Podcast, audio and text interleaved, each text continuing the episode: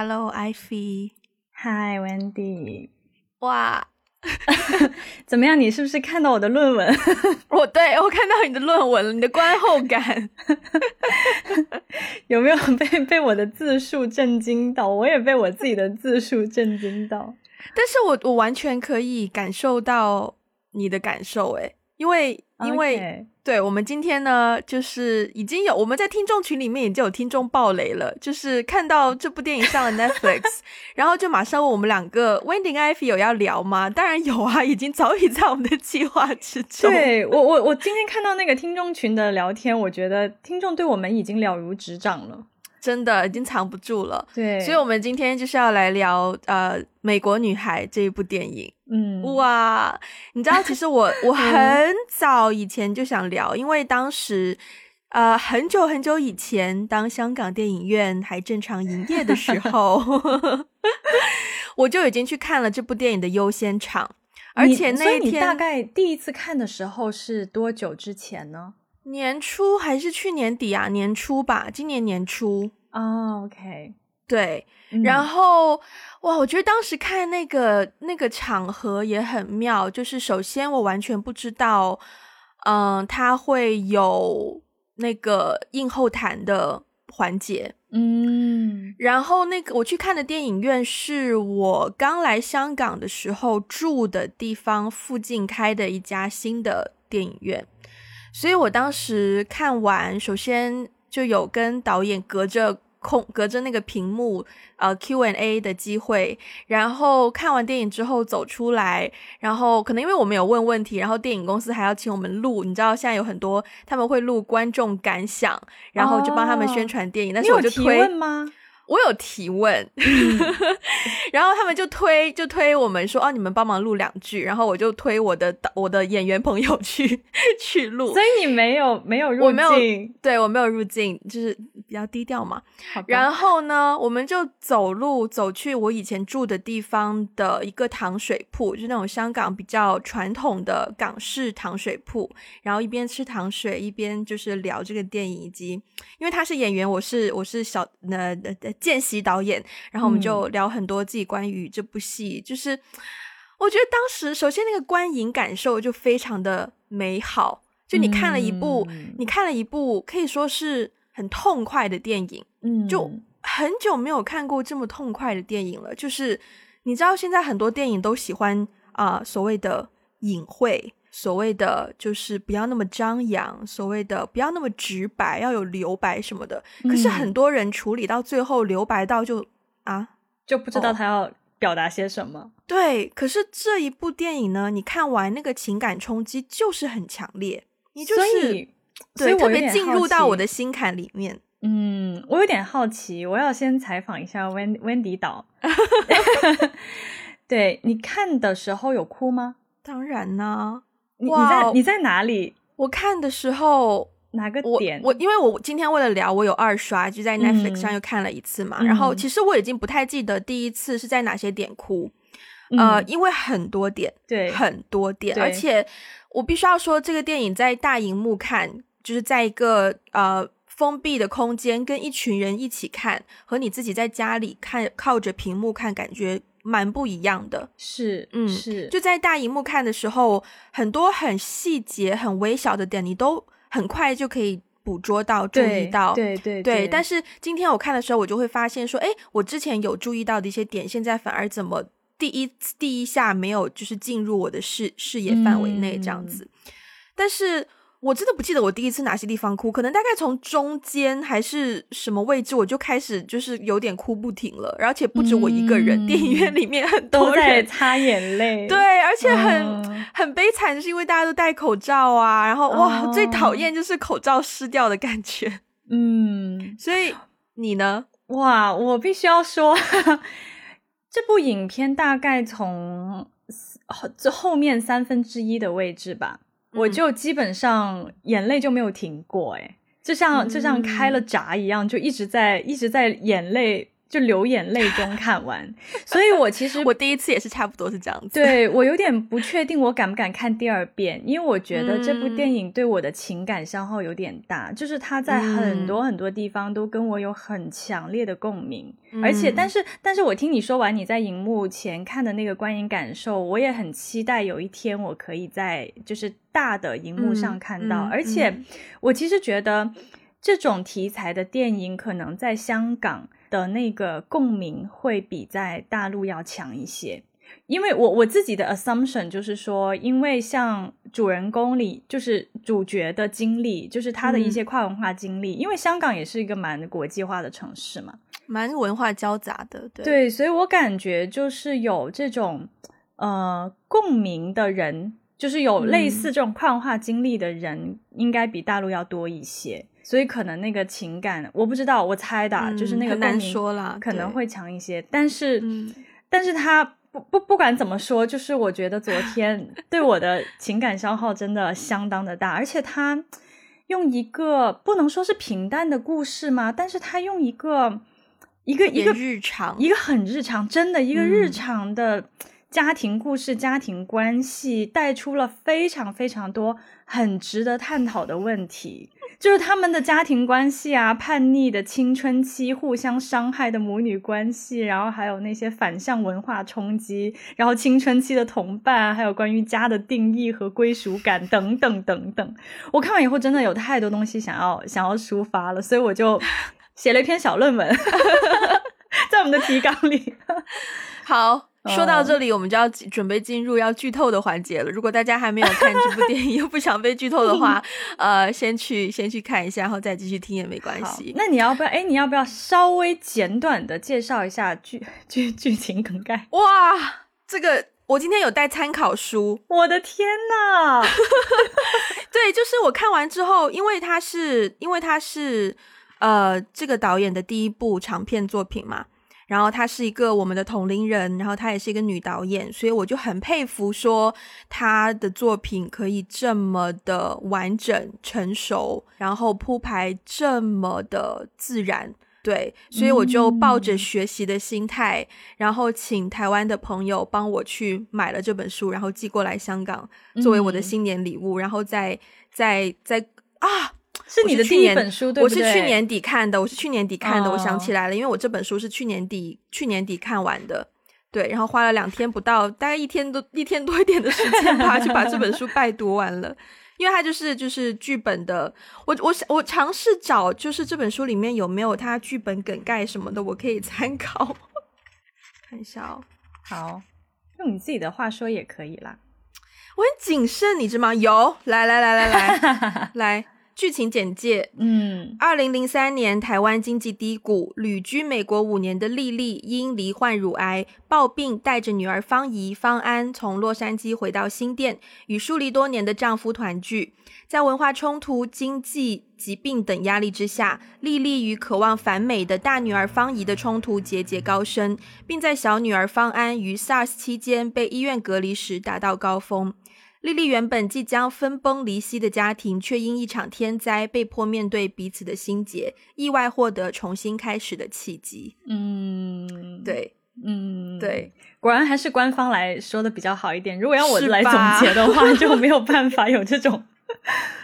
对，所以它其实有很，我当时看到预告就很有兴趣，是因为它当中的很多那个元素，就是母女关系啊，然后这种呃跨文化啊，然后这种家庭啊，这种这种题材我一向都很感兴趣，嗯，所以就对，那。呃，我我觉得还是让艾菲先讲吧，因为说句实在话，我看完第二遍之后，包括我看完第一遍，我就疯狂的在看所有的导演访谈啊，然后幕后花絮，呃，我连书都买了，拜托，然后就是导演参加的各式各样的节目的专访，全部都看完了，所以就就是对，已经变得比较冷静了一点，自己认为啊，所以我们请艾菲先讲讲，好。呃，其实第一个我想要我想要拿出来，就是跟你聊的一个点，就是反向文化冲击，就是所谓的 reverse culture shock。这个这个点好像之前我们两个在节目当中也有一些稍微有探讨过，但是没有聊得很深。嗯，然后因为我自己对于这个概念的体会是，我回国以后，其实有蛮长一段时间有在经历这种 reverse cultural shock，就是我明明是回到自己的母文化当中，可是我却呈现出一种像外国人的措手措手不及的那种。就是难以融入，措手不及啊！对，对不起，对不起，这个就不是晚上文化冲击了，举足举足无措或措手不及。对，举足无措，这个这个应该就是单纯的没有文化而已，这 不是文化冲击的问题。对，然后对啊，就是有一种明明是我的家的一种文化，可是我却好像没有办法很好的融入的那种感觉，别人看我也会觉得我很奇怪。对，所以我觉得。然后在这个电影里面呢，它的反向文化冲击比我的体验要大得多得多，因为它有语言障碍。嗯，因为我出国的时候已经成年了嘛，虽然就是也好好多年，然后再回来，可是他出国的时候是更小。就主角，主角在电影里面是十二岁，对对对，十三岁，十二十三岁的样子。然后他好像是六七岁吧，就出去了美国。所以他回到台湾之后，他的那个障碍更大，在于还有一些语言的地方没有办法适应。然后我印象很深的就是，第一个让我觉得哇，好有趣，就是欲言又止，好有趣的一个镜头是，他入学的时候。第一天，他遇到了他小时候一起玩的一个好朋友，然后他们聊天聊天，就说啊，你去美国去了好多年哦，怎么怎么样？然后他就他那个同学就说你也戴牙套哦，然后他没有听懂，他又看他可能有点没听懂牙套是什么意思，然后就说哦，you mean braces？然后他的他的那个同学就说天哪，你真的变成一个美国人嘞！然后然后那个镜头就就停了，嗯，就是就没有这个对话就没有再往后了。那个是第一个让我觉得，哇，就是被针扎了一下的那种那种感觉，因为因为其实我觉得像她这样的角色，这个女孩子，我猜她就算生活在美国，我觉得应该也并不会百分之百被当成美国人，嗯。可是当他回到自己的家乡，他被当成了一个美国人，对，就是，然后他好像就是当当下我自己带入主那个小女生的心情，就好像有一种。我好像到哪里都不被接纳，就是我在可能我在美国的时候，我是别人会看我是台湾人；我在台湾的时候，别人看我是美国人。对，就是这种 in between 的心情是第一个，就是我我印象当中很深，这是第一个有一点点展现出他在这种呃社会环境，就是他上学的环境遇到的第一个小小的这种冲击，就是别人看待他已经不再是把他当成一个 local 嗯。看待了。对，然后其实里面不是还有很多一些一些小的呃一些一些镜头嘛，在后面也有一些，就有人骂他嘛，就他跟他妹妹坐在坐在那边聊天，然后讲英文，他跟他妹妹是讲英文的，然后后面就有一一一一堆就那种臭男生 臭男生经过，对对对，然后然后就说什么怎么怎么说来着？这是什么啊？哎，我也忘记了，了不起哦，讲英文了不起哦，对对对之类的，对。对对对对，然后哇，就是当时那种感觉，就是可能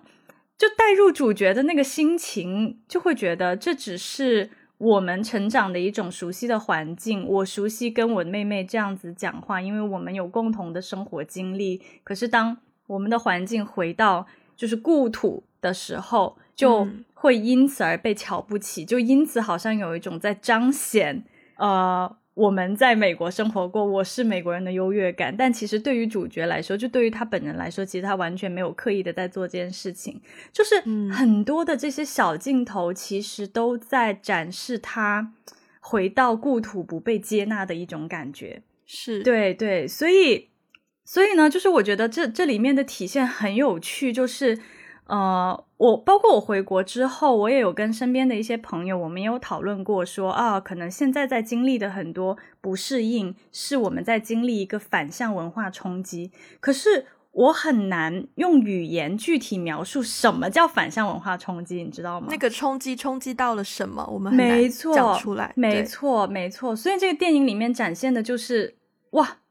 就是百分之完全就是我想要我想要说的一种感受，就是他用非常具体的生活化的细节向别人展现，这就是反向文化冲击。嗯嗯嗯，对，嗯嗯，还有吗？还天哪，还还有好多，怎么办呢？听你讲，真的真 的还有好多，怎么办？然后对，然后然后还有一个很有趣的点，就是你记不记得他跟他妈妈有一场戏？他们他们前面有一场戏吵架的时候，他妈妈就说，他妈妈会经常说。嗯，你是在美国学会摔门的吗？你是在美国学会顶嘴的吗？对，就很容易，因为我妈也经常说这种话。就你在国外学会什么什么了吗？这样子。然后他们有一场，对，就好像总是把一些你的个人行为去 blame 到你的。跨文化经历当中，嗯，对，但其实这个逻辑，我觉得这个逻辑不不是不是这样子，它不是这样简单的就可以说一定是那段经历造成的嘛。然后他们有一有一场戏是他跟他妈妈吵架的时候，嗯，他就说我去美国也不是我想选择的，我回来也不是我想选择回来的，你从来都没有问过我的意见，大概就是这个意思。嗯嗯，然后然后那个呃，他妈妈就说，I never want you to be different, I want you to be better。然后他就顶一句说，Better is different。嗯，然后当时这段对话，我就哇，也是一下有一种，我觉得这段很妙，是因为它反映了一种文化观。这种文化观其实在我身边，包括我父母，包括我周围认识的同龄人，就可能有一些出国经历的同龄人，他们的父母其实都都有这种文化观，就是嗯，把你送出去是想要你变得更好。嗯，但是我希望你对于自己的根，你对自己的文化不要改变。嗯，就就是这这个这种这种叙述，你应该听起来也觉得很熟悉，对吧？就是很多父母 都会讲，就是说什么你去到哪里一定要记住你是个中国人呀，是之类的。对，就是之类的，就是说啊，你你出去只是为了接受更好的教育，而不是要让你变得不一样。但是事实上是。当我们去经历一种跨文化经历的时候，我们就会变得不一样。嗯，就我们里面的文化就会就会变得越来越就是 mixture，就我们就会就是会变得不一样。所以我觉得这种文化观就好像，至少在我身边的很多人里面，尤其是我们的上一代人，就是很多人他对于这种文化观就是好像好像你不管你去到世界各地，你的体验经历是什么，你回来你会变成一个比如说学历更高，然后。呃，更有钱、更多见识、更怎么怎么样的人，但你的核心还是不变的。但是我我的个人理论是不是这样的？我的个人理论是，当我们经历一种跨文化的呃处境的时候，那个根会慢慢慢慢一点一点被剥削掉的。你明白我意思吗？嗯，我觉得你讲的蛮抽象的，但是就是综合你刚刚讲到这一些点，首先我非常喜欢这部戏里面所有吵架的对白，就那个吵架的一来一往是非常 on point。说实话，我我个人是一个蛮喜欢写吵架戏的人，因为我觉得。吵架的时候，吵架是一，其实我觉得吵架是一种很有效率的沟通，是能够让你。呃，不顾一切把自己最真实想法，没有任何 filter 直接讲出来的方式，所以我很喜欢写吵架的戏。然后你会看到他吵架里面，包括还有一句一个对白是那个妈妈，就是梁芳，怡不是摔门吗？然后那个他妈妈就问你去美国就只学会了摔门吗？然后他又梁芳怡又把门打开说摔门我本来就会。然后就觉得哇，小朋友的顶嘴真的就是我也没有要，我也没有讲什么大道理，我只是讲给你听一个基本的事实，就这样。但是在在大人的眼中看起来就是非常非常非常的反叛、叛逆、不听话、不乖等等等等。然后你刚刚讲到那个呃，就是在国外学习这件事情，我觉得。我觉得怎么说呢？这个话题如果延伸开聊，会聊到很多，可能又包括教育啊，包括上一辈跟下一辈的价值观啊什么的。但是 overall，我觉得人去到一个新的环境，多多少少是会被新的环境改变的。就先不说去到跨文化，可能只是从一个学校去到一个新的学校，你的环境就已经不一样，你的性格可能原本你很活泼。你可能去到新的环境，你会遇到更活泼的人，怎么样？会有各式各样的原因，你就变得可能不那么活泼了。所以，呃，如果说让你维持住你原本的东西，然后去到一个新的地方，只只去什么取其糟粕，去呃什么取其精华，去其糟粕，然后只把好的东西学过来，是。一个很漫长的过程，因为你要有成熟的心智去懂得过滤什么叫做好的，什么叫做不好的。是的，不是说短短送出去念一个研究生一一年两年就会就可以就可以做到这件事情的。所以那个是一个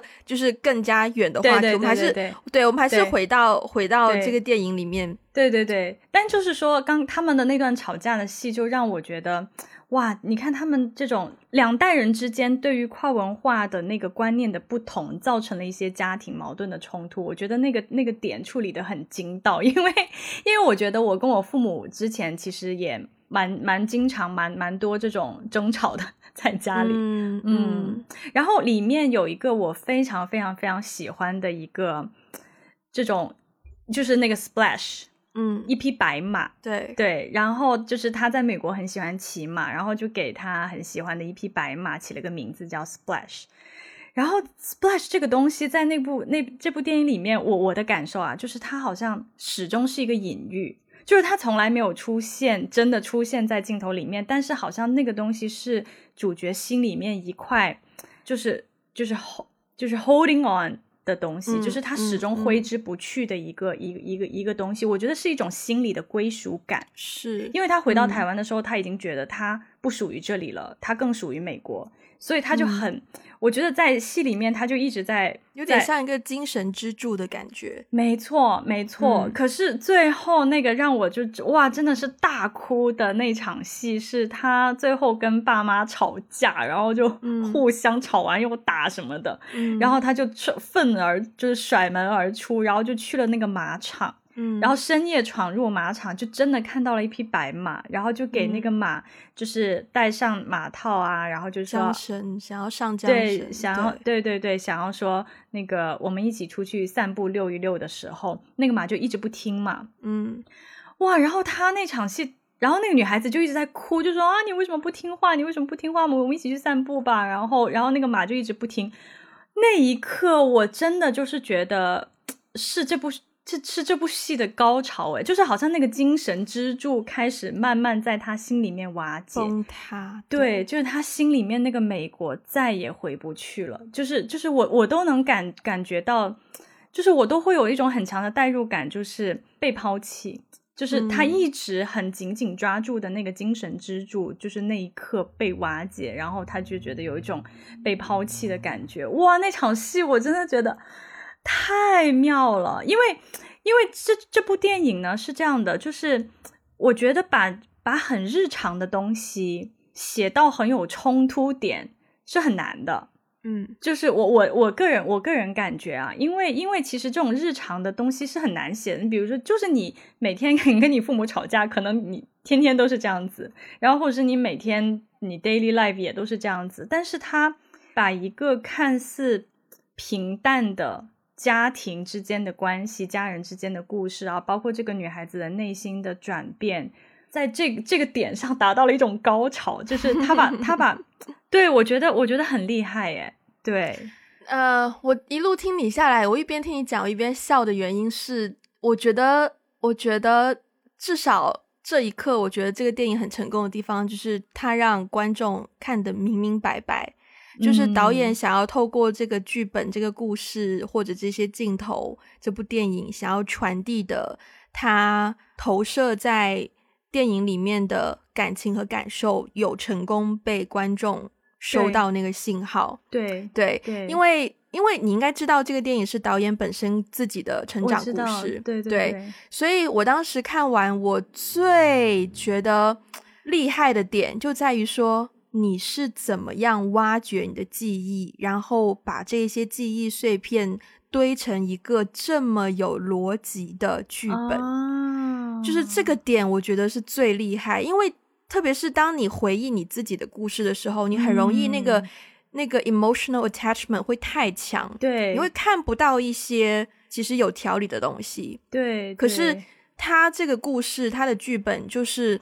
不但他自己。把自己的故事讲出来了，而且观众看得明白，就是该有情绪的地方有情绪，该叙事的地方叙事。然后爸爸是什么样的人，妈妈是什么样的人，方怡、方安两个小孩是什么样的性格，对，都能够就是非常立体的呈现出来，就让我觉得哇，嗯，好强，很厉害，哇，真的 literally 就是好强。对，而且而且那个共鸣很强的是，虽然我的经历跟他的经历不一样，然后我们也生长生长在不同的地方，哇！但是他天呐，他妈妈跟他说话的那种方式，他们吵架那个爆发点，然后包括他父母之间的关系，我都能看到很多我自己家庭里的影子，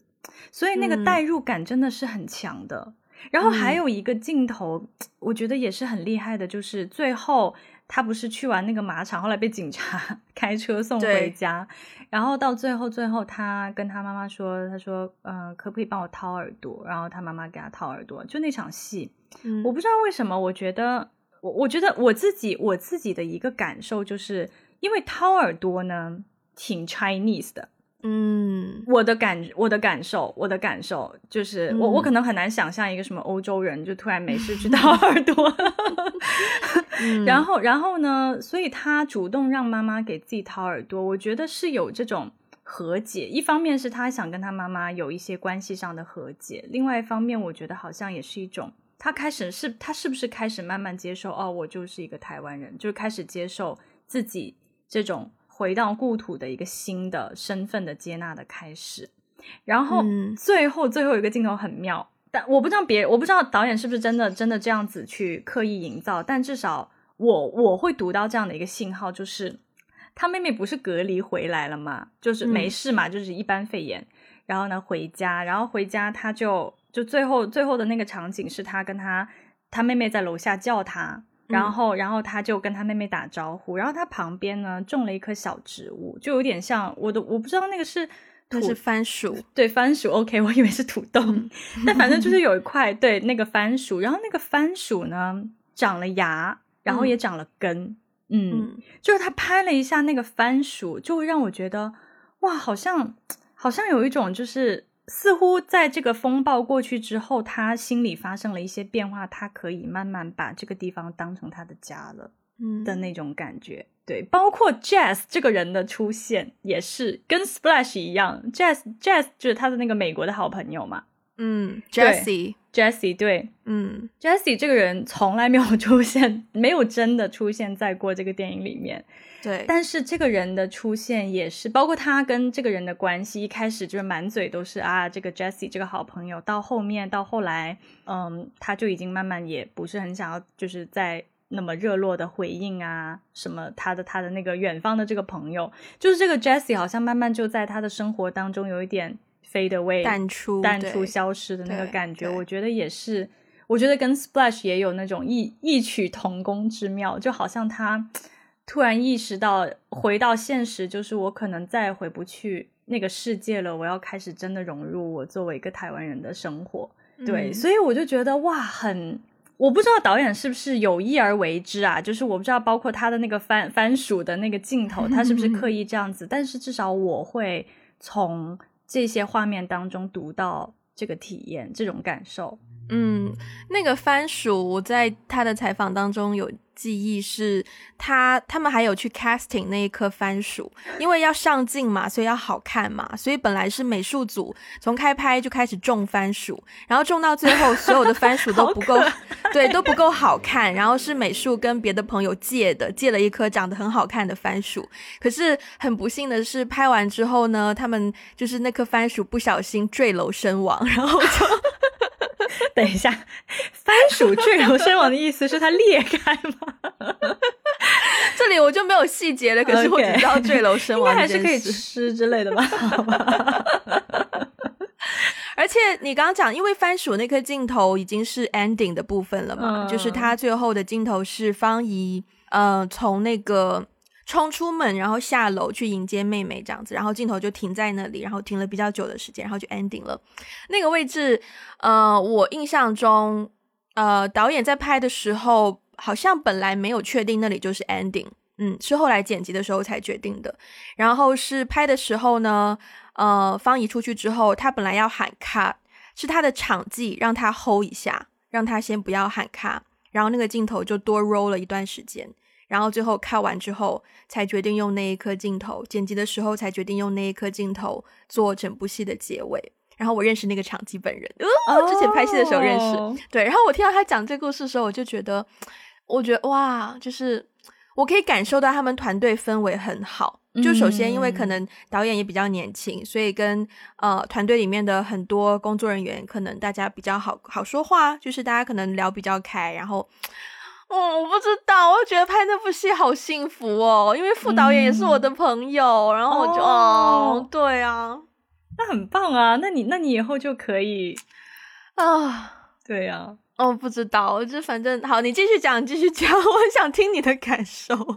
对啊，就是没有没有没有，就是其实关于跨文化的部分，我也差不多分享完了，嗯，然后然后我觉得里面有很多元素都让我觉得很。很丰富，然后有很多细节，但是又不会让你读不懂。嗯，对，嗯，对。我有一个问题很想问哦，嗯，就是我们我们看完都在哭嘛，对吧？就是可能某一个点触动或怎么样，你知道你为什么哭吗？嗯，我想一想，嗯，很我很难用语言说的清楚，哎，因为其实前面。因为我我我最开始就是爆发，就是开始爆发，真的是爆泪大哭，是他跟他妈妈就是那个关系达到顶峰，就是开始吵起来，然后然后他们两个就就是他妈妈就发疯，然后就进他房间去撕他的一些画，撕他的一些东西，然后他们在客厅里就对打嘛，然后其实他跟他妈妈的冲突到达顶峰那场戏是我开始。就真的是忍不住要崩溃，要要要哭起来，然后后面就一直是在泪点当中。但是前面有一些小小的细节，包括他第一次被叫美国人的时候，我突然也有一点觉得啊，鼻子有点酸。对，嗯嗯，对，就是就是有一些很小的点，嗯，对，包括他妈妈总是在说什么，哎呀，要是我走了就怎么怎么样，我也会鼻子酸一下。对，前面有一些小小的点。不明所以，我也不知道为什么，就是会打动我。对，但是到后面，就是那个那个冲突非常激烈的发生的时候，那那个地方真的是开始让我就情绪有点要崩溃的的一个开始。对，那那段戏我觉得其实还蛮蛮带入，就是我跟家里人之间的关系。虽然不是说我们没有发生过这么激烈的冲突，但是我觉得，呃，我其实还挺能体会，就是说。比如说爸爸，就我觉得你你不觉得那场戏里面，就那个故事里面，好像妹妹讲讲述的部分比较比较少，因为妹妹比较小嘛。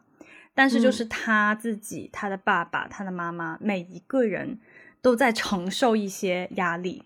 就每一个人都有自己的难处，每一个人都在承受一些情绪上的重担，但是又不能很直接的表达说“我好苦啊，我好难受啊”，然后所以就用一种就是强忍。嗯，然后又有一些委婉的去去去表达，对，所以我就觉得他们整个家庭关系跟我的家庭关系有一些地方是有点像的，就是其实明明是深爱彼此，可是又互相伤害。嗯嗯，对，其实我第一次看的时候，我丝毫不觉得这部电影是一个嗯任何可以跟压抑这个词有关联的部分，但我今天第二遍看完之后，我才意识到，其实这部戏前。大半部分都是处于一个一层一层一层在慢慢慢慢压下去的状态，嗯，就包括方怡刚回到台湾，他自己接受到的文化冲突，然后呃，妈妈这个角色面对啊，首先。癌症病情恶化，然后又要做手术，然后一个人去做化疗，他自己也面对很多这种心理压力。然后妹妹呢，又是 一方面在担心，她很担心妈妈是不是会死，可是她姐姐就没有人要跟她讲真话，所以她自己也就是云里雾里。然后我会觉得爸爸的角色就是 就是。他知道他的家人都在担心，可是他不能够，他就是不能够把担心说出来，因为他觉得好像他说出来，这个家就会塌掉或怎么样，就有那种承担在那里。所以其实一开始一路都是在一个下压的状态。然后我记得稍微真的敞开一点是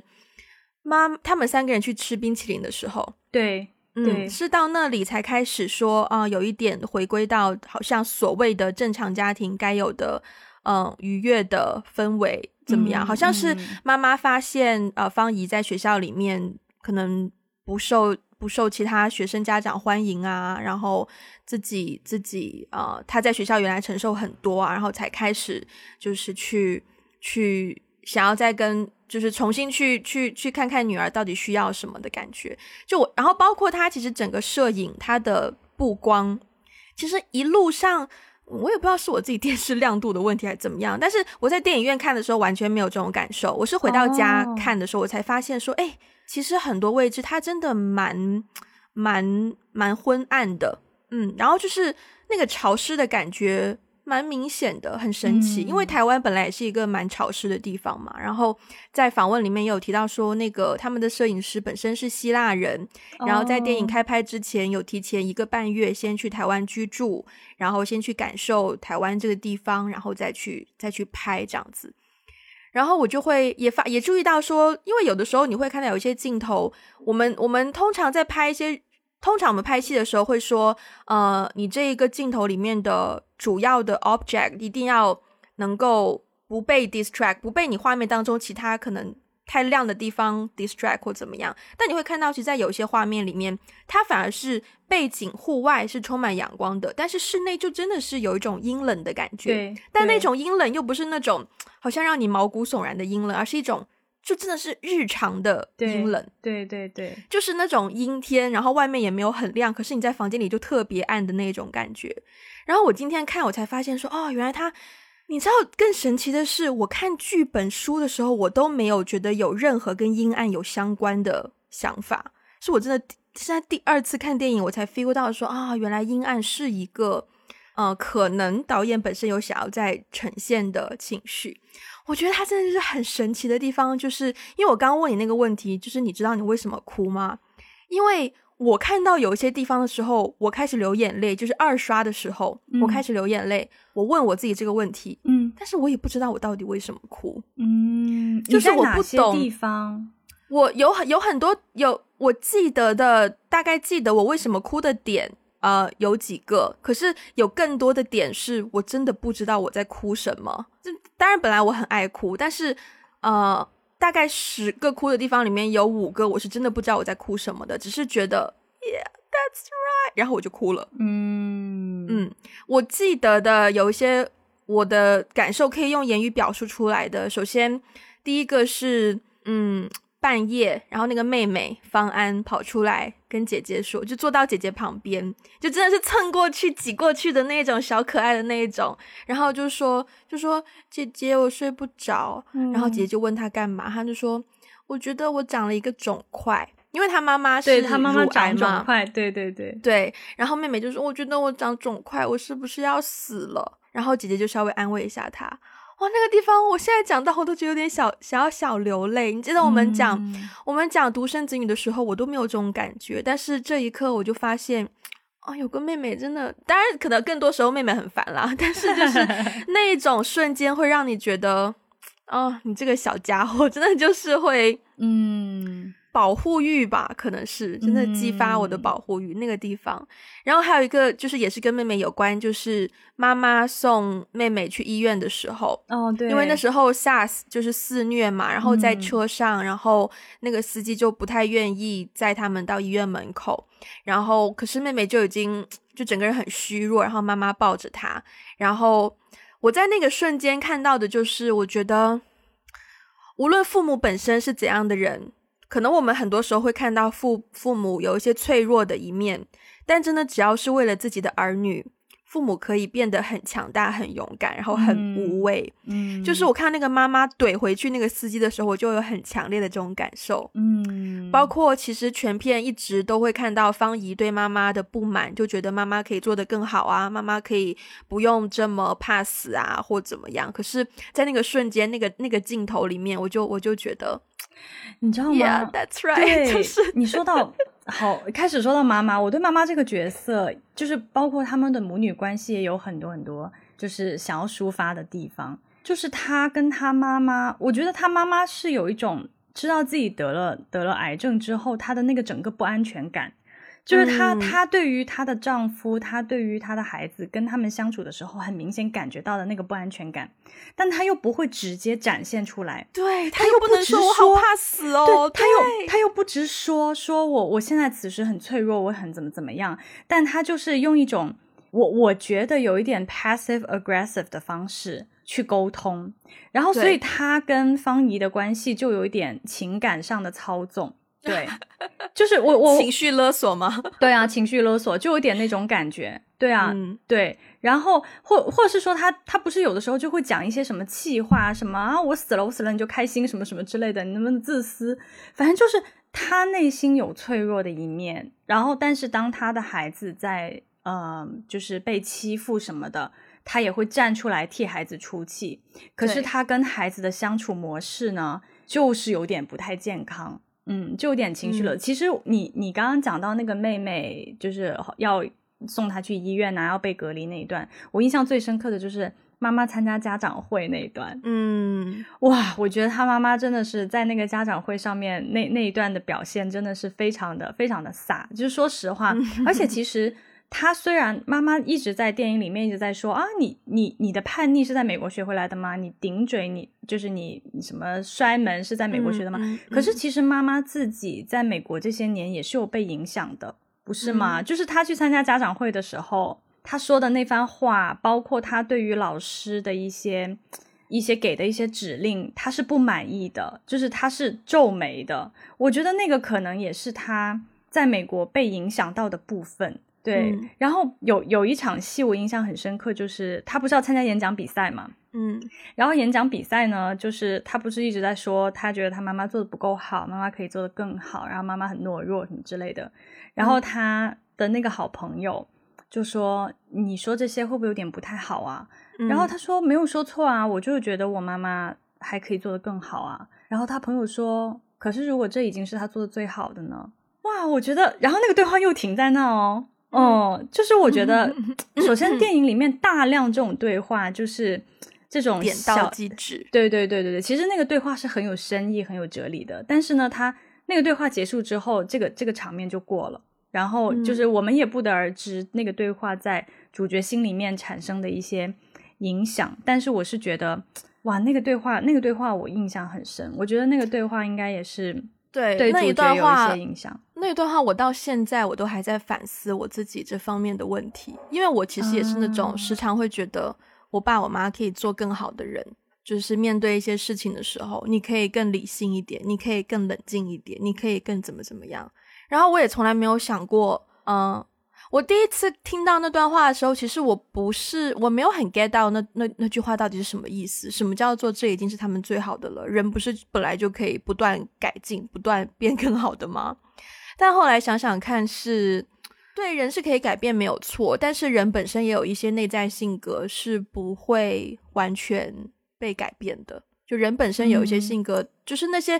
定义了你是谁的地方，不是说那么轻易就可以就可以被改变的。嗯，是的，是的，嗯。然后，然后还有一个，你讲到妈妈，还有一个幕后故事，就是呃，当年导演的妈妈带他们去美国的时候，其实他的妈妈有一份非常高薪的工作，因为他妈妈就是本来就很聪明嘛，读大学，学历很好。然后好像如果没有记错的话，妈妈一开始原本薪水是比爸爸还要高的，然后是妈妈放弃了那份工作，然后独自带着两个女儿去美国。就妈妈的背景其实是这样子的。我听完这个，我也对这个妈妈也是也更加能够理解为什么妈妈放那么多心思在这个家庭里面。嗯嗯，对他里面他讲到那个妈妈的信仰那几场戏，我觉得真的太有趣了，因为。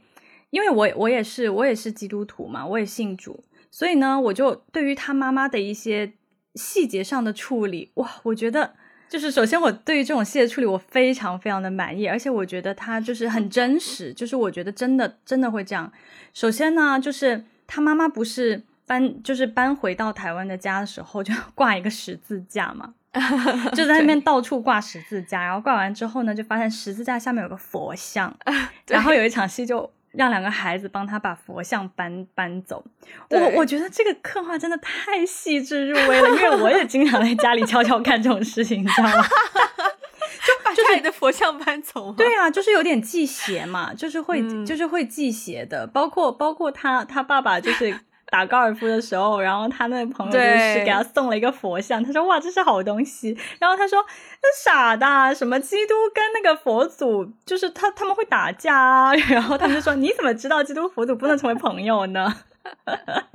就那段戏真的很可爱，然后还有就是还有一场戏是那个他们不是给外公外婆烧纸吗？然后他就给妹妹解释说啊，那个要多烧纸，这个他们在下面会有钱用什么什么的。然后就说，可是啊，我信主之后我就没有再给他们烧纸了。然后，然后妹妹就说，那他们不是很穷？然后他就开始抱着妹妹，就是有点要哭。哇，那场戏的处理真的太精彩了，因为，对，因为因为其实，在在在妈妈的信仰里面。死了以后就是去天堂的，嗯，那外公外婆就是在地狱啊，其实就是永远就是永远两隔了。所以当妈妈在觉得自己可能快要死的时候，她很希望她的丈夫也跟她去教会，是因为我觉得她里面有一种，就是她把这个恐惧刻画的很真实，就是它里面可能有一种，就是如果我去了天堂，然后你你们没有信主，我以后在天堂上面我就再也不会见到你了。对，所以他跟他跟妹妹烧纸的那段戏，后来他抱着妹妹哭，我也是很能体会，就是觉得好像，如果他觉得他自己死了以后要上天堂，那就肯定，那那妹妹烧再多的纸，他也不会用。然后，但是妹妹会挂念说啊，外公外婆我很穷，那如果妈妈以后走了以后，妈妈我不能给妈妈烧纸，妈妈会不会很穷？哇，就是那种，对对，就是就是这这些小细节，我觉得处理的非常。非常妙哎，对呀，嗯嗯，again，就是我真的还是很佩服导演怎么从他的成长经历里面挖了这么多的细节出来，嗯，就他记忆宝库到底是哇，我觉得很厉害。而且你刚刚讲，我也突然想到一个我觉得很深，他很多真的就是点一下就好的细节，包括有一个就是嗯家长签名这件事情啊，对，学他他学家长签名，你小时候有学过家长签名？当然有啊，哇，我练我爸签名那叫一个熟练。炉火纯青，好不好？不要练的太像了。嗯对。然后还有一个角色就是爸爸嘛。哇，我我看到爸爸，我因因为对我是去年 年底看完这部戏之后呢，就更加坚定说，呃，我想要写一个我跟我爸的故事。的剧本，所以我第二次看的时候，我就一直会比较留意去看他怎么处理爸爸这个角色。嗯，然后嗯，发现还是很难呢，可能就是本身父女之间就是会有一种东西在，然后。每但是两次都会触动到我的一个一个一场戏，就是嗯，医院不是来电话说方安没事，可以接他出院，然后爸爸就赶紧冲出去嘛。对，哇，对，然后就是我真的好冲出去到了楼梯口，然后走下楼梯的时候就哇停下来，爸爸，然后坐在那边，真的忍不住就哭出来了。然后那个位置，我就是看到了爸爸不是爸爸这个身份，而是作为一个普通男人身份的时候，是一个怎样的人？就真的是我，我当时觉得我，我不知道为什么，我觉得那个爸爸当时那个潜台词就是一句“真特么吓死我了”，就那种感觉。是是是是是是是是是是是。我那那场戏，我那场戏我真的是可能最心碎，就是那场戏。嗯，虽然在这部戏，在这部电影里面，就是像妈妈，妈妈不是晾衣服啊，晾着晾晾到一半，突然开始崩溃大哭，然后被方怡撞见嘛。嗯，然后还有就是主角，就是他和妹妹也有很多的哭戏，可是这些哭戏好像就是他是他是需要一个情境去烘托，然后我我我的情情绪就会被调动调动出来，我会跟主角一起哭。可是他爸爸在楼梯坐在楼梯哭那那场戏，我觉得，我觉得中年男子崩溃大哭这件事情不需要任何情绪的烘托。我其实常常会觉得有一种，有一种我好像见不得中年男子哭的感觉，就是因为他们在外面的形象是如此的那种顶梁柱嘛。对，就是不管是你看在外面可能也是一个顶梁柱，然后回到家里面也是家庭当中的顶梁柱。所以如果就是如果当顶梁柱有一天也崩溃大哭受不住的话，那其他人的情绪也会觉得此时很脆弱什么的。所以我看到他爸爸哭的那段，哇，我我我也是整个人就有点不行。然后我当时其实看完以后，我又想起有有一次我们两个私下聊天，我记得你你你好像说过一句话，我印象还蛮深刻的。你觉得就是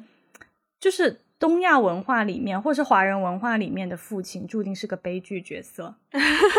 对，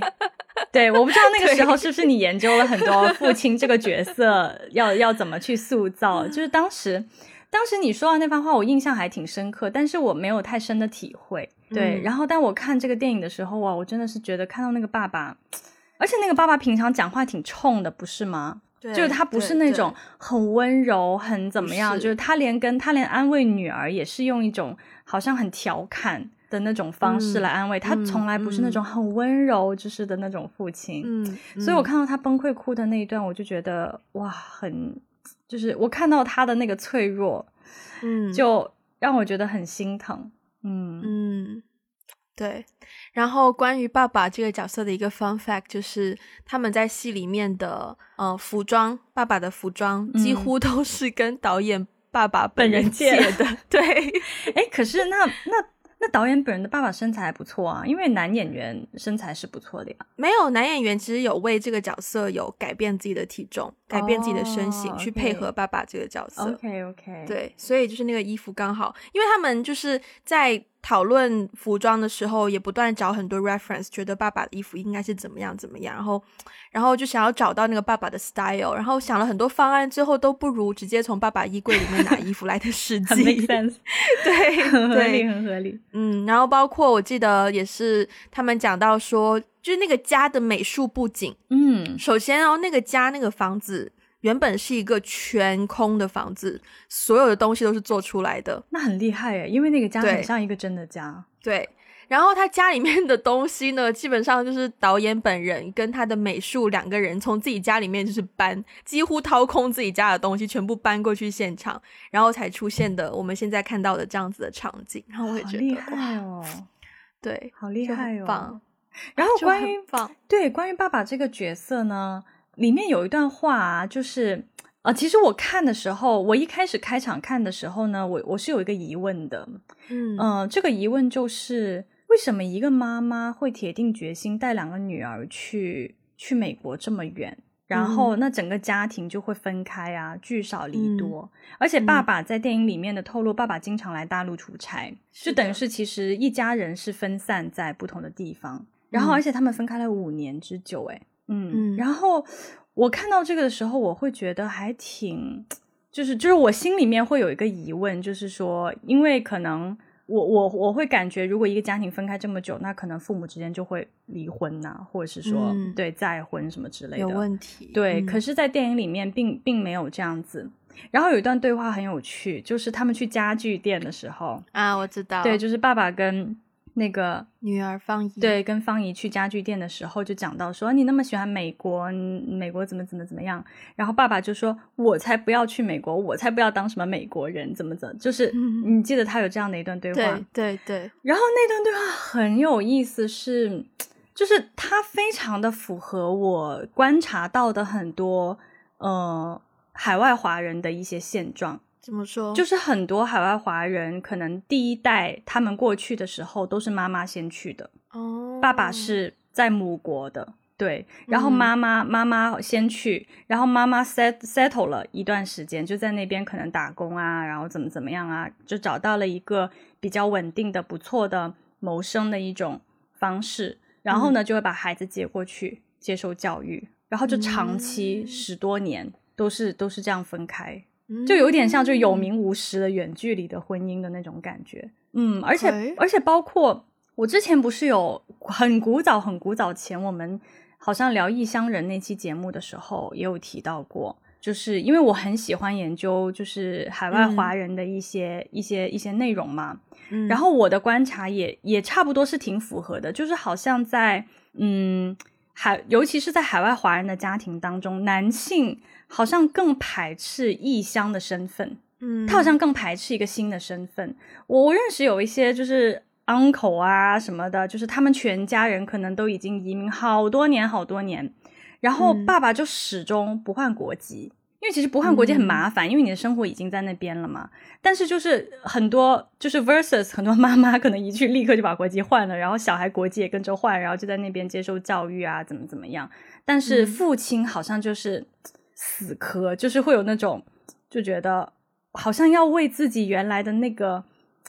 身份留最后一点尊严的那种感觉。我不知道，就是我这个只是我的感受和观察。我觉得好像当当一个家庭他们离开原有的那个身份，到一个新的地方去的时候，男性好像总是跟女性相比起来，好像更难扎根吗？或者是更难接受自己新的身份？嗯嗯。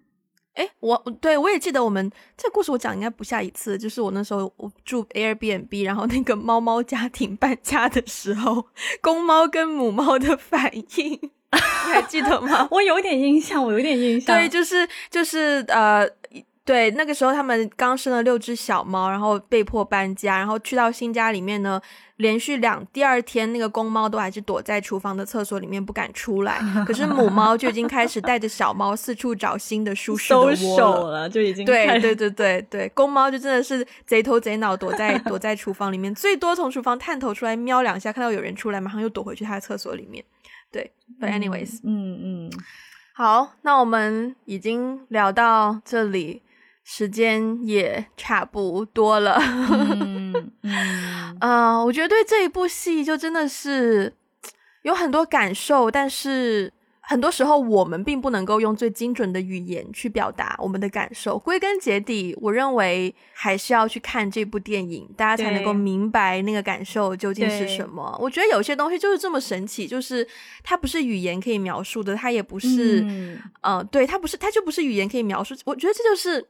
这就是电影的魅力吧，就是你一定要去通过那个深化影像，同时给你的冲击，你才能够知道你能够得到那个感受是什么感觉。嗯，就是电影才是唯一可以翻译这种感觉的，是很值得看的一部电影。哎，话说，其实还还有一个点，就是我看这部电影，你真的是又打破我的讲。好了好了，给你给你讲，给你讲。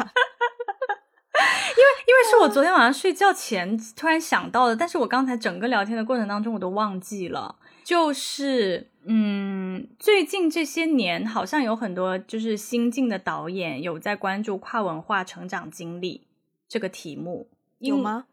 我我我感觉到有一些吧，但是因为因为之前更早之前我很少看到类此类的电影。就是以前对于跨文化的一些电影的一些一些描述，可能就是一些要么就是合拍片呐，然后要么就，但是就是你能感觉到它的那个内核还是一种强烈的，不管是东方还是西方的那个内核在里面。但是我觉得这这两年，我觉得有关于啊，尤其是 third culture kid，就是有有一些讨论。前几年前两年有一部电影叫《别告诉他》。你知道那部电影吗？那个 Fairway 吗？对对对对对，嗯嗯，Aquafina 演的。对，我觉得那部电影也也很奇妙。那部电影我是在电影院看的。对，那部电影我到现在还没有办法看，我找不到哪里可以看。哦，是吗？对，香哦，当时上，当时我都忘记香港有没有上，但是我好像错过了。但我一直很想看。对嗯嗯，我觉得，对我看完这部电影之后，其实我我有想到那一部。那部电影对，但是很有趣的是，那部电影它虽然所有的场景、所有的故事都是在中国，在东北发生的一个故事，一个家庭，也是一个家庭故事。但是呢，那部电影更多你会感觉到导演的视角是更美国人的，嗯嗯。versus 我觉得这部电影像呃导演本人他的就是整个传递故事的风格还是更。还是更东方一些，对，还是更东方一些，所以我觉得这个对比也蛮有趣的。但 anyway，不管怎么说，我觉得很值得，很值得看。嗯，好，让我重新想一下我要怎么结尾哈。既然刚刚有人打断，没有啊，就是嗯。对，欢迎大家去看一看这部电影，然后看过之后，如果有什么感受感想，也非常欢迎跟我们分享。就是我觉得这部电影它之所以这么戳中我们，因为它真的真的很共鸣我们当下。在聊的很多重要的话题，比如说，呃，当我们进入三十岁之后，对女人、母亲、女儿这样子的身份有更多的思考，然后这种，呃，文化之间冲突的问题等等等等，所以，呃，让我们会觉得。非常能够共鸣到里面的许多事情，那我们今天就到这边吧。然后希望大家如果喜欢我们的节目，也欢迎分享给你身边的人。如果一个不小心分享到，就是啊啊啊，这部电影的监制是我最喜欢的华语电影华语华语导演之一林书宇。我知道，对，就是欢迎大家分享给你身边的人。然后，如果如果你是用 Apple Podcast 收听，欢迎给一个五星的评分，留下你的评论。也欢迎在 Patreon 爱发电可以给我们实质性的支持。然后在各个 social media Instagram、Facebook、微博可以找到我们。如果想要加入听众群的话呢，我们的接线员的微信号是 One Call Away Podcast，这个 One 要大呃大写它的 O。呃，好像也就是这么多了，那我们就下次再见吧，拜拜拜。